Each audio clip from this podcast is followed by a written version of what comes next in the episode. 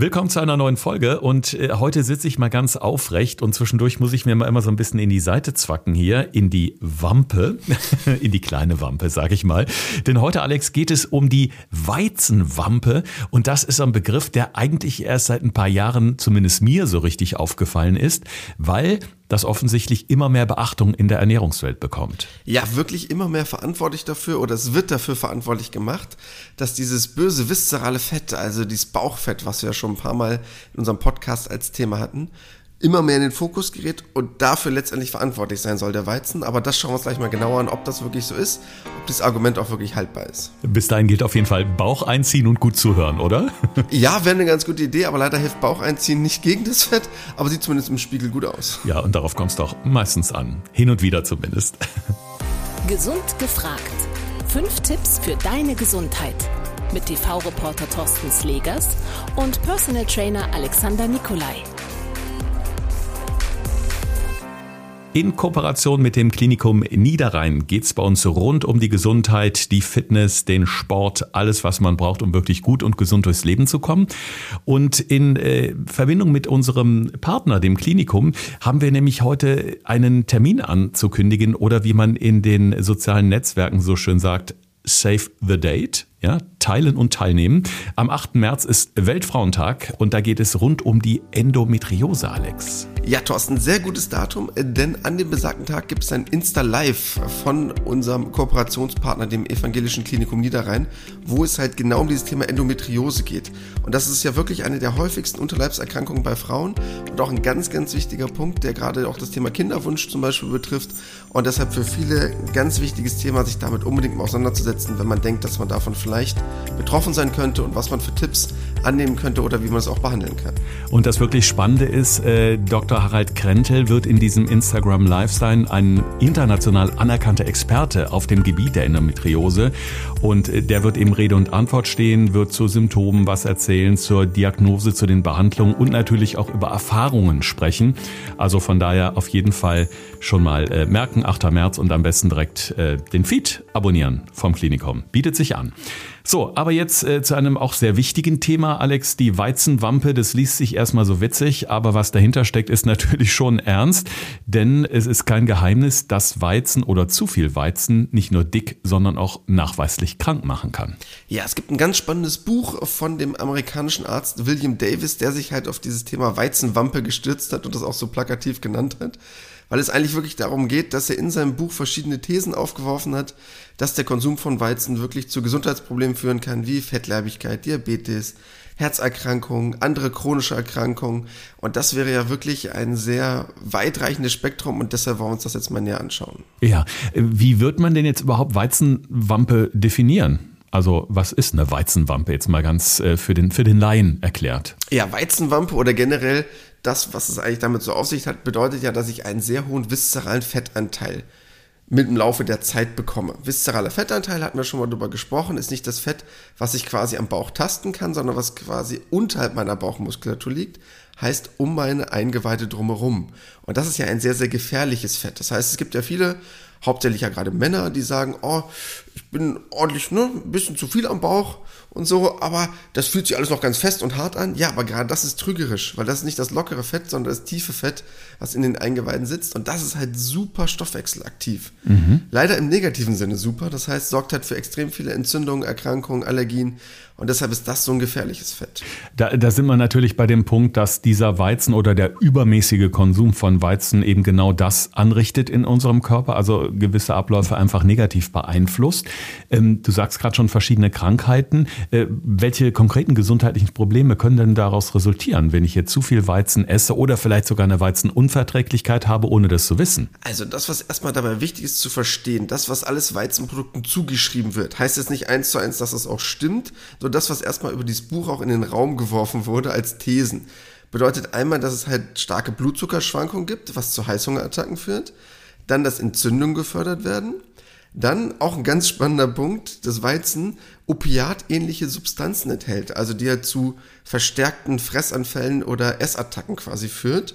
Und dass Weizenprodukte bei der Entstehung von Autoimmunerkrankungen unterstützend sein sollen. Das heißt, dass halt wirklich dadurch noch eher chronisch bedingte oder entzündliche Prozesse mehr unterstützt werden im Körper. Und das geht quasi damit alles einher.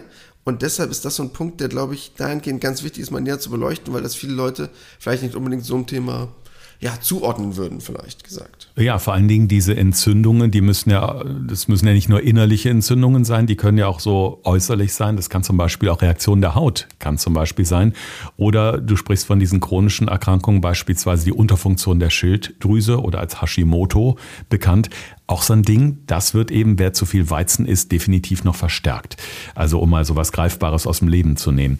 Was kann man denn jetzt machen? Oder wie finde ich vielleicht auch für mich raus, wenn ich so, ja, ich sag mal, gewisse Probleme habe oder denke, Mensch, also irgendwie, ich habe Rötungen auf der Haut oder ich fühle mich immer schlapp und müde und vielleicht auch die Stimmung, die ist so ein bisschen trübe. Hängt das vielleicht mit meiner Ernährung zusammen? Weil das können ja durchaus Anzeichen für eine Unverträglichkeit sein. Ja, was erstmal entscheidend ist, im Vorhinein das Ganze auszutesten. Also wirklich sich damit näher auseinanderzusetzen. Und da plädiere ich jetzt erstmal dafür, wirklich eine genauere Diagnostik zu betreiben, wenn es vonnöten ist. Bedeutet als erstes, wo man sich ja vielleicht Gedanken macht, ist ja eine Zöliakie. Haben vielleicht einige von euch schon mal gehört.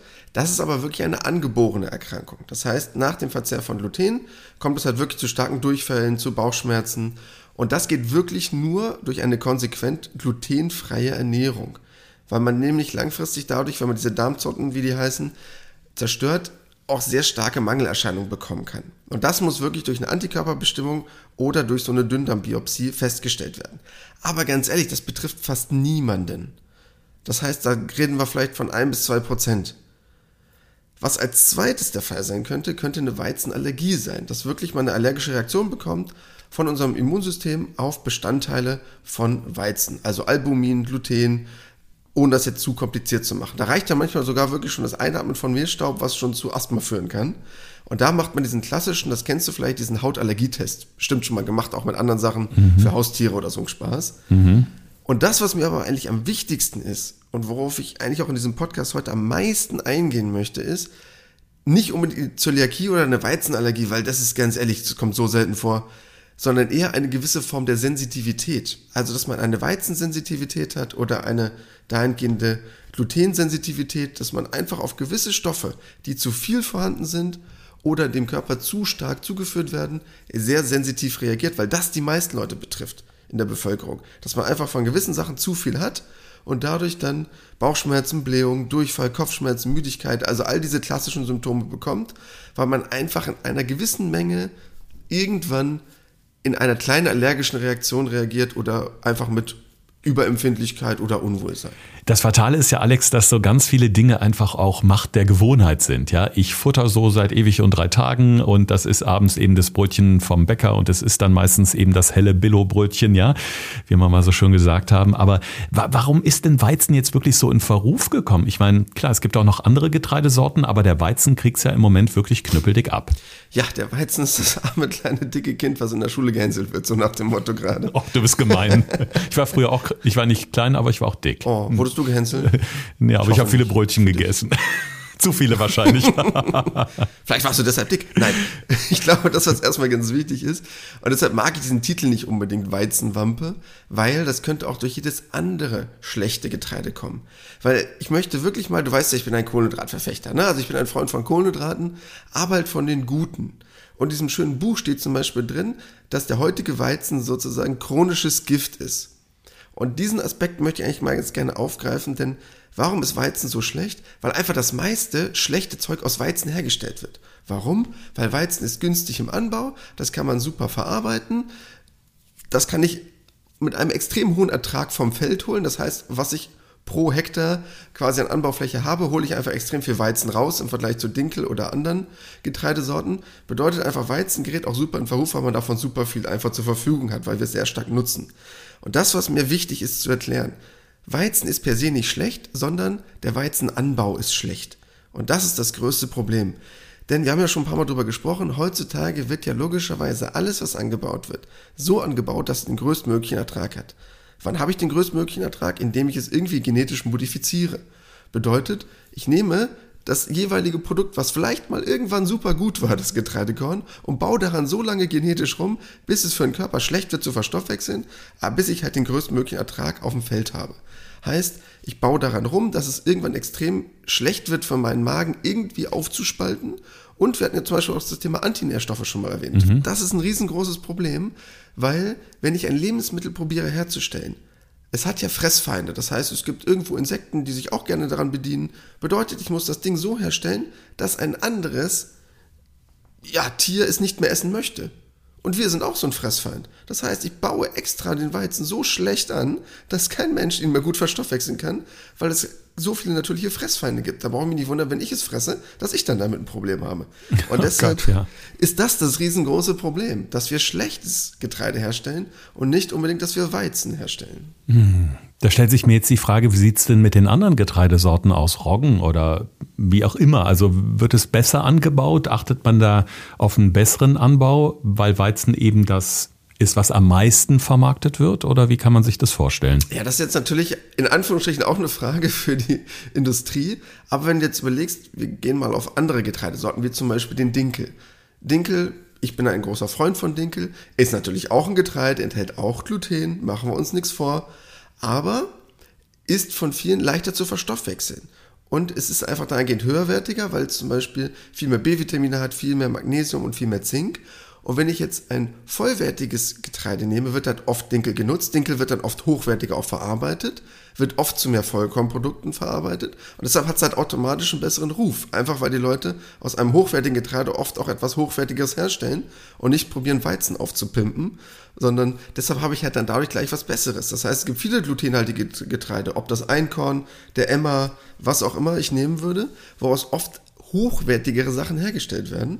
Und ich kann natürlich auch auf Getreide zurückgreifen, was komplett glutenfrei ist und es somit wahrscheinlich automatisch besser verstoffwechseln. Dinkel ist auf jeden Fall eine super Idee. Es gibt da zum Beispiel diese Dinkel-Knabberstangen auch. Äh, die hat zum Beispiel unser Sohn sehr gerne gefuttert, als der klein war. Das ist eine schöne Alternative zum Schokoriegel oder zum Gummibärchen. Also einfach so eine Stange mit auf die Hand geben. Da knabbern die Kleinen dann zumindest was Gesundes und es ist vor allen Dingen auch wesentlich bekömmlicher. Ne, das hat man dann auch einfach auch festgestellt und das sind so kleine Lifehacks, die man sich dann irgendwann als Eltern mal auf die Fahne schreibt, aber so im Laufe des Lebens Lebens verändern sich natürlich wieder die Essgewohnheiten und dann sind dann auch wieder ein paar Sachen auf dem Speiseplan, die dann eben nicht mehr so gut sind oder wo man sich nicht so viele gute Gedanken macht. Jetzt äh, sagt man dem Weizen aber auch nach, Alex, abgesehen von diesen ganzen negativen Auswirkungen auf unseren Stoffwechsel oder auf verschiedene Prozesse im Körper, um jetzt nochmal das viszerale Fett äh, da und diese Drüsenfunktion äh, anzusprechen, haben wir schon ausführlich diskutiert, auch im Podcast. Aber man sagt auch, dass das für eine psychische Verstimmung richtig äh, führen kann. Also, dass er nicht nur auf die körperliche, sondern auch auf die geistige Gesundheit gehen kann. Stimmt das? Ja, natürlich hast du einmal die Folgeerscheinungen, die entstehen, wenn du etwas nicht gut verstoffwechselst. Also es ist logisch, dass es auch auf die Psyche schlägt, wenn du jetzt generell etwas hast wie Durchfall, wie Unwohlsein, wie ein Blähbauch. Also natürlich sind das natürlich Aspekte, die einen schon mal negativ belasten können. Aber on top wird auch noch vermutet, das ist aber noch so ein bisschen wissenschaftlich im Raum, dass sogenannte Gliadine, das heißt, das sind nicht wasserlösliche Proteine, die im Weizengluten ein Bestandteil sind, dafür verantwortlich sind, dass man sehr stark zu chronischer Müdigkeit neigt, dass man psychische Störungen bekommt. Also das heißt generell auch solche Sachen wie, mm, ja, sagen wir es mal, Verstimmungen erlangt das ist so ein bisschen schwierig einzuschätzen, weil es dazu noch nicht wissenschaftlich viele Erkenntnisse gibt, aber es steht zumindest als Vermutung mit im Raum. Mhm. Ich denke da gerade so ein bisschen an das berühmte Food-Koma, was man schon mal hat, wenn man mittags die Currywurst mit Pommes und Mayo und noch eine Cola hinterher schüttet. Äh, ist, ist ja vergleichbar. Da fühlt man sich ja einfach auch nur platt und wenn man das jetzt mal vielleicht sich so vor Augen hält, kann man sich eben vorstellen, wenn man es dann mit dem Weizen übertreibt. Jetzt ist ja die Frage, was würdest du denn empfehlen als Experte, Alex? Äh, möglichst ganz auf den Weizen zu verzichten oder eben gucken, dass ich wirklich wo was Hochwertiges bekomme oder wirklich nur reduziert? Denn die Frage ist ja auch, geht ein Leben ganz ohne Weizen? Grundsätzlich würde ein Leben ohne Weizen gehen. Weil jetzt mal ganz banal gesagt, äh, ich glaube, ich führe eins und ich habe nicht das Gefühl, dass ich was vermisse. Also, ähm, ich esse morgens mein Dinkelbrötchen und den Rest des Tages gibt es bei mir zum Beispiel gar kein Getreide mehr. Vielleicht esse ich sonst mal als Alternative dazu jetzt Haferflocken. Da wäre jetzt auch zum Beispiel Gluten drin, aber halt nur in einer gewissen Form, beziehungsweise anders zu verstoffwechseln für den Körper. Das heißt, das ist für den Körper wesentlich leichter. Und von der Idee ist es relativ einfach. Und jetzt mal als Fangfrage vielleicht, aber Thorsten, du weißt vielleicht schon, worauf ich hinaus möchte. Welche Ernährung empfehlen wir denn ganz oft in unserem Podcast? Die Mittelmeerkost. Ja, genau. Ab sofort essen wir nur noch Fisch und Gemüse. Ja, also ganz banal gesagt, jetzt sagen ganz viele, ja, Mittelmeerkost, äh, ist der Alex betrunken? Was labert der? Ja, wir kommen doch jetzt in Länder, wo man Pizza und Pasta jeden Tag isst, bei mitnichten. Viele Leute denken das immer, dass das so der Fall wäre. Aber in Deutschland ist ja wirklich der Anteil oder was auch empfohlen wird von so 55 bis 60 Prozent Kohlenhydrate an der Ernährung. In den Mittelmeerländern liegt das aber wirklich nur bei 35 bis 40 Prozent. Da ist die Ernährung oft wirklich wesentlich eiweißreicher oder fettreicher. Und ganz viele Leute sagen dann ja, ah, die essen ja total viel Fleisch. Nee, das ist auch nicht der Fall. Also nur mal ein einfaches Beispiel. Ich habe extra nochmal nachgeguckt. In Griechenland werden pro Jahr 10 Kilo weniger Fleisch pro Kopf gegessen im Vergleich zu uns in Deutschland. Boah. Wo alle denken, in Griechenland, da gibt's doch nur äh, Gyros mit Pommes so nach dem Motto. nee. Das stellen die nur uns Deutschen hier im Lokal hin, weil wir das toll finden. Aber 10 Kilo ist natürlich eine Hausnummer. Ja. ja. Und das ist wirklich der riesengroße Unterschied. Das heißt, wenn ich Fleisch in einem gesunden Maße esse, viel Gemüse esse, in einem gesunden Maß das Obst, Getreide möglichst als Vollkornprodukt, dann habe ich eine Top-Ernährung und dann brauche ich mir gar keine Gedanken darüber machen. Und wie gesagt, es geht gar nicht um, um den Weizen, es geht um das Billo-Getreide, um das Scheißgetreide, sorry, um das Getreide, was man wirklich nicht gut verstoffwechseln kann und was einfach dafür sorgt, dass der Körper extrem große Probleme hat und was uns letztendlich leider auch fett macht. Aber sind wir mal ganz ehrlich, wir haben schon so ein, zwei Mal über glykämischen Index gesprochen, also wie wirkt sich ein Lebensmittel auf den Blutzuckerspiegel aus. Und so eine helle Scheibe weißes Toastbrot ist ungefähr so wie ein Stück Zucker. Also das heißt, das rast genauso im Insulinspiegel hoch und runter. Und dann brauche ich auch nicht dafür ja, mich irgendwann wundern, wenn ich dadurch fett werde. Es gibt ja sehr viele Hörerinnen und Hörer unseres Podcasts, die auch sehr gerne und leidenschaftlich backen und kochen. Das haben wir immer mal wieder auch in Nachrichten auf Instagram gelesen. Äh, und da kommt ja auch immer die ein oder andere Frage auf, ja, wie kann ich denn beispielsweise gesünder die Weihnachtsplätzchen backen, um jetzt mal was aus den Feiertagsfolgen aufzugreifen.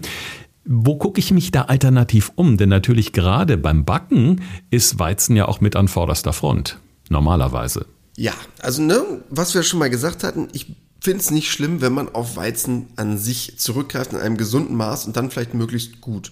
Was eine der einfachsten Sachen wäre, du kennst ja zum Beispiel beim Mehl diese einzelnen Nummern, die dahinter stehen. Vielleicht mit einer 400, mit einer 1000, mit was auch immer. Ja. Haben ja bestimmt ganz viele auch schon mal zu Hause gesehen. Ganz billig, umso höher die Nummer, umso gesünder. Wäre schon mal so ein ganz einfacher Indikator. Ah. Natürlich lässt sich nicht jedes Mehl dann auch immer automatisch gut nehmen um daraus etwas herzustellen. Aber man kann das einfach mal ausprobieren mit einer höheren Zahl, weil es einfach dahingehend wesentlich besser ist, weil es immer mehr in Richtung vollwertigerer Ernährung geht. Deshalb wäre das was ganz Einfaches, einfach mal die kleinere Nummer gegen eine größere Nummer tauschen, gerade wenn es um das Thema Backen, Kuchen, Rezepte und Co. geht. Vielleicht geht dann der Teig nicht mehr ganz so stark auf und es verändert ein bisschen die Backeigenschaften, aber es ist trotzdem eigentlich ganz gut machbar. Ich denke mal, dass wir auf jeden Fall ein paar gute Tipps brauchen jetzt für alle, die sich gerade im Moment überlegen, Mensch, also bei mir kommt doch ziemlich viel Weizen auf den Tisch, jeden Abend das helle Brötchen oder sogar zwei, wie ich gestern Abend, ja, mea culpa. Ähm, also sind wir bei unseren fünf Tipps für deine Gesundheit. Also jetzt weit die Ohren aufmachen, denn jetzt können wir noch was lernen. Thorsten fragt, Alexander antwortet. In diesem Podcast erfährst du alles über Ernährung und Fitness. Einfach erklärt und mit konkreten Tipps für deinen Alltag. Ja, als erstes, dieses Buch ist wissenschaftlich nicht ausreichend belegt. Ja, es ist ein Mediziner, ja, der hat sich viel damit beschäftigt, aber trotzdem sind nicht alle Thesen eins zu eins zu unterstützen. Und das, was ich persönlich glaube, und letztendlich bin ich dafür auch da im Podcast meine Meinung zu äußern, ist, dass wir hauptsächlich das schlechte Weizen verzehren und dass uns das ganz starke Probleme bereitet. Wer wirklich stark auf diese Richtung Vollkorn geht, wird bestimmt wesentlich weniger Probleme haben. Punkt Nummer zwei. Weizen per se ist halt nicht schlecht, sondern nur das, was wir daraus herstellen oder das, was wir daraus kaufen.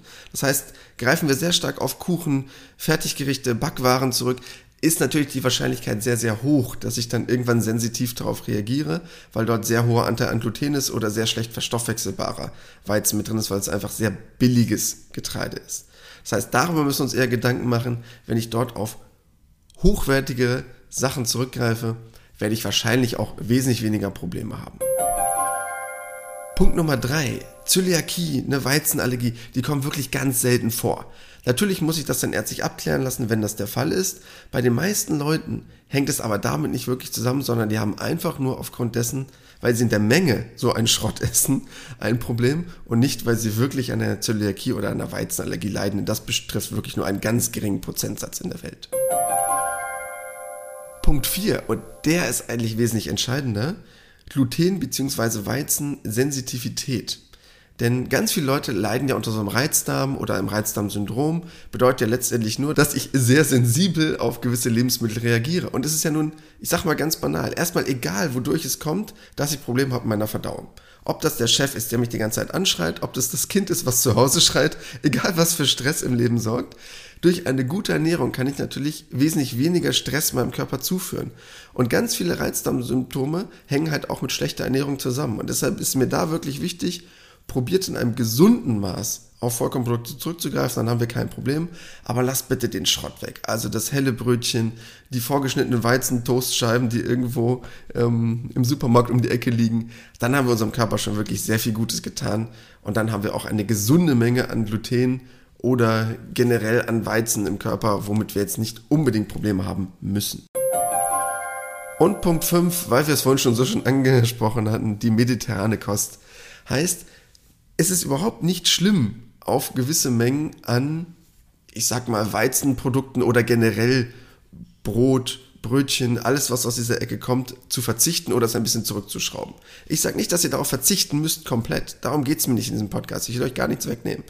Ihr solltet halt nur darauf achten und vielleicht mal sagen, okay, vielleicht kann ich auch anders auf eine gesunde Menge an Kohlenhydraten kommen. Über die Hülsenfrüchte, von denen ich ein ganz großer Freund bin, oder natürliche, unbelastete oder weniger belastete Lebensmittel, ob das jetzt zum Beispiel mal die Kartoffeln sind und nicht immer auf die vorverarbeiteten Produkte, dann bin ich schon ein riesengroßer Freund, dann haben wir schon ganz viel erreicht. Ja, also gehen wir es an, weg mit der Weizenwampe. Ich glaube, fünf gute Tipps, die man auch ganz lockerflockig im Alltag mal ausprobieren kann. Bin gespannt, wie eure Erfahrungen da sind. Mehr Links und Tipps gibt es auch beim Podcast Gesund gefragt. So heißen wir nämlich auf Instagram. Wir würden uns sehr freuen, wenn ihr uns da folgt, denn dort gibt's immer mal wieder auch hilfreiche Tipps neben dem Podcast, weiterführende Informationen. Und ja, ein kleines Anliegen ist eigentlich auch noch Apple, denn da gibt es ja diese schönen fünf Sternchen, Alex, die ja schon ganz, ganz viele auch geklickt haben. Und tolle Bewertungen geschrieben haben. Aber es wäre schön, wenn das noch ein bisschen wächst, die Community. Oder wie siehst du das?